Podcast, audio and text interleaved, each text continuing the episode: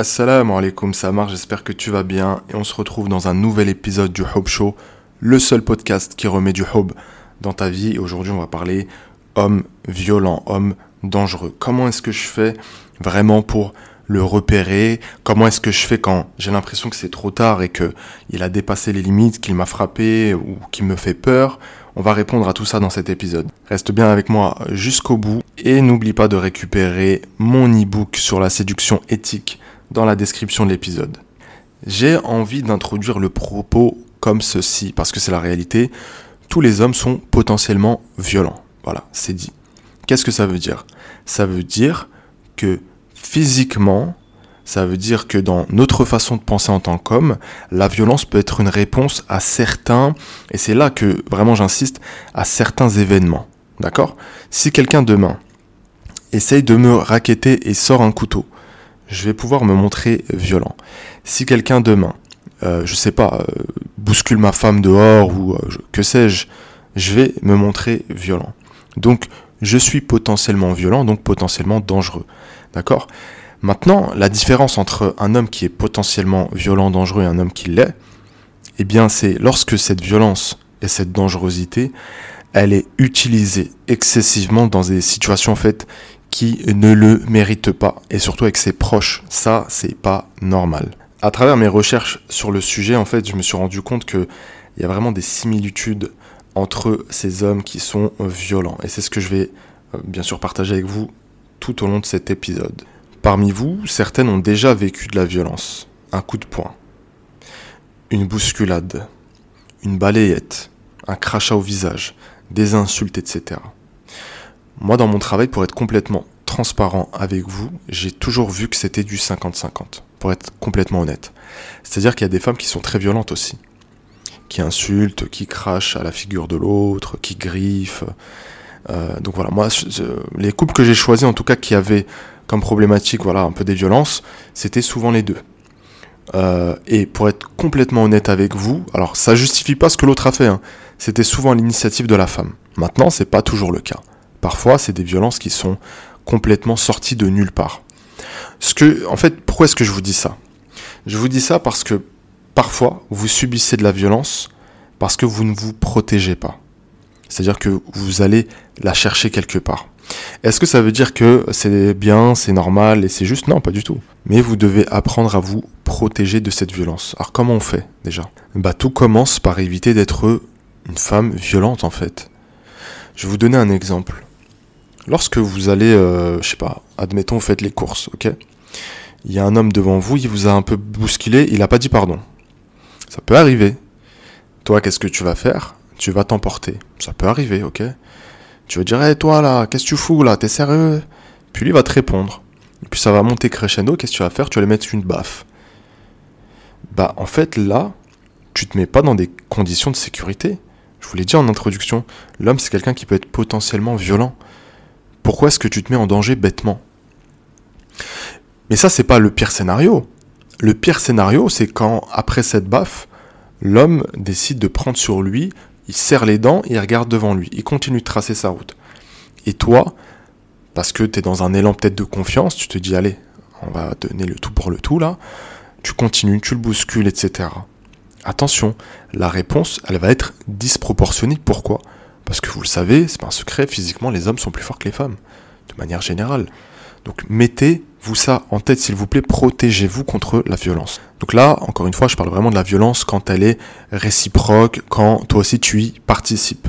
Maintenant, on va aller vers ce qui nous intéresse, c'est-à-dire la violence complètement injustifiée, injuste, intolérable, tout ce que tu veux. Non pas que la première le soit, mais la première, elle est intolérable de ton côté et de son côté. Et là, on parle du côté de l'homme. Première des choses, un homme qui consomme des stupéfiants, un homme qui boit, un homme qui fume, un homme qui fume du shit. C'est un homme qui est potentiellement peut-être violent. Pas tous, euh, mais en tout cas, bon, sur la boisson, quasiment tous. Pourquoi est-ce que je vous dis ça? Pourquoi je vous, je vous parle de la fumette? Parce qu'en fait, fumer, quand vous parlez avec un fumeur, il va vous dire ça me détend. Ça détend, donc en fait, t'es quelqu'un de tendu. Donc t'es quelqu'un qui peut être nerveux. Donc ça, c'est le premier signe, la nervosité. La nervosité, elle peut se retranscrire comme euh, de l'agacement sur son visage, au moindre petit truc, hein, au moindre petit reproche. Là, il est pas bien, il serre les dents, il t'envoie à bouler. Ah vas-y toi, c'est bon. Euh, il s'emporte, c'est un peu comme un mec qui est en crise d'adolescence là face à sa mère. Donc déjà ça c'est un signe. La nervosité aussi, elle peut se retranscrire sur le langage euh, corporel, le non-verbal, avec quelqu'un qui serre les poings, quelqu'un qui serre la mâchoire, quelqu'un, tu sais, d'ailleurs ça ça m'énerve, je sais pas vous, hein, quelqu'un qui bouge toujours, tu sais, le genou. Voilà. Et ça nous amène au deuxième point, c'est quelqu'un qui est stressé. Quelqu'un qui est stressé, c'est quelqu'un qui peut être extrêmement dangereux. Quelqu'un qui est stressé par le boulot, quelqu'un qui ne fait pas la part des choses aussi, tu vois, entre ce qui se passe au boulot et ce qui se passe à la maison. La maison, c'est censé être le sanctuaire de la paix. Et lui, il rentre avec tout son stress, tout son bagage, et il t'envoie encore une fois bouler. Il hausse le ton pour rien. Tu vois? Donc là, tu es face à un homme qui peut être potentiellement dangereux. Un homme, de manière générale, ça c'est le troisième point, qui est émotif. la nervosité, le stress, c'est des émotions. Mais un homme qui va être émotif aussi dans la colère, qui va pleurer souvent, qui ne sait pas se contrôler. S'il vous plaît, ne soyez pas de ces femmes qui disent, d'ailleurs en plus elles mentent, qui disent oui moi je veux un homme euh, qui soit dans ses émotions et tout. Ton homme tu vas le voir pleurer 4-5 fois, tu vas dire c'est bon j'en veux un autre en fait. Je peux pas, il est pas assez solide. Donc ça aussi c'est un signe, un homme qui pleure sans cesse. Ce qu'il faut comprendre sur les, violences, c'est qu'en fait, il faut, euh, il faut les attraper avant, avant qu'elles ne surgissent.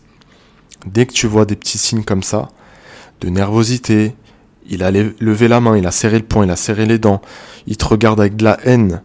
C'est là que tu dois mettre un coup de pression. C'est là que tu dois lui rappeler, hé, Coco, euh, je te rappelle une chose, le manque de respect envers son épouse, haram, interdit. Donc euh, reprends, redescends très très vite là, parce que là tu me donnes une raison légitime, en fait, de te quitter. Donc tu vas te calmer tout de suite. C'est maintenant qu'il faut agir. C'est pas quand la première baffe elle part. C'est pas quand il va te scratcher au mur. Non, non, non. C'est tout de suite. Et d'ailleurs, l'un des signes aussi, c'est casser de la vaisselle. Casser de la vaisselle. Moi, je me rappelle, j'ai une femme en coaching, euh, il y a peut-être un an, un an et demi.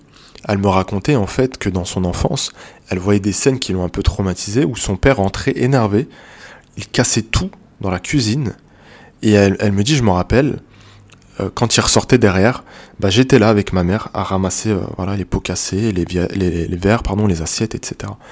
Est-ce que c'est une vie ça? Une vie où tu as la boule au ventre? Le dépendant affectif aussi, c'est quelqu'un d'extrêmement dangereux. Quelqu'un qui t'aime, qui est fou de, toi, qui te stalk, qui est extrêmement jaloux, etc. Il va finir par faire une folie ce mec-là. Prends tes distances. Voyez l'importance de bien choisir, de poser des bonnes questions, de prendre le temps aussi on peut à la fois poser un cadre, parce qu'on est musulman, on veut respecter les règles, mais apprendre à connaître l'autre. Est-ce qu'il est solide? Est-ce qu'il se contrôle? Vous savez, ma femme, elle me dit toujours, s'il y a bien un truc que j'aime vraiment chez toi, c'est le fait que tu saches te contrôler, que tu me calmes quand j'ai besoin de, tu vois, de redescendre, que tu sois mon tampon émotionnel. Et c'est ça le rôle d'un homme. Parce que moi, j'ai aucune excuse. Mes hormones, elles sont stables toute l'année. Je n'ai aucune excuse. Le moment, après bon, il y a la testostérone, etc. Il n'y a pas de problème. C'est vrai que c'est l'hormone aussi de l'agressivité. Et comme je dis souvent en tant qu'homme, dehors, je peux être un lion. Chez moi, je ne suis pas un lion. Quand je seuil, je seuil. Quand je passe le seuil de la porte, je ne suis plus un lion. Les griffes, les canines, je les dépose devant la porte et là je deviens un petit chat. Pour ma femme, pour mes enfants, etc. Si j'utilise euh, cette violence potentielle, cette dangerosité contre les miens, je suis faible. Je suis à ce moment-là le plus faible des hommes. Je ne suis plus un homme en fait. Donc ça c'est très important. Donc le dépendant affectif, faites très attention. Donc choisissez bien. Maintenant, quand vous êtes marié avec quelqu'un et que vous voyez que la relation, elle a, euh, elle a switché vers quelque chose de violent, qu'est-ce que je fais? Comment est-ce que je gère ça?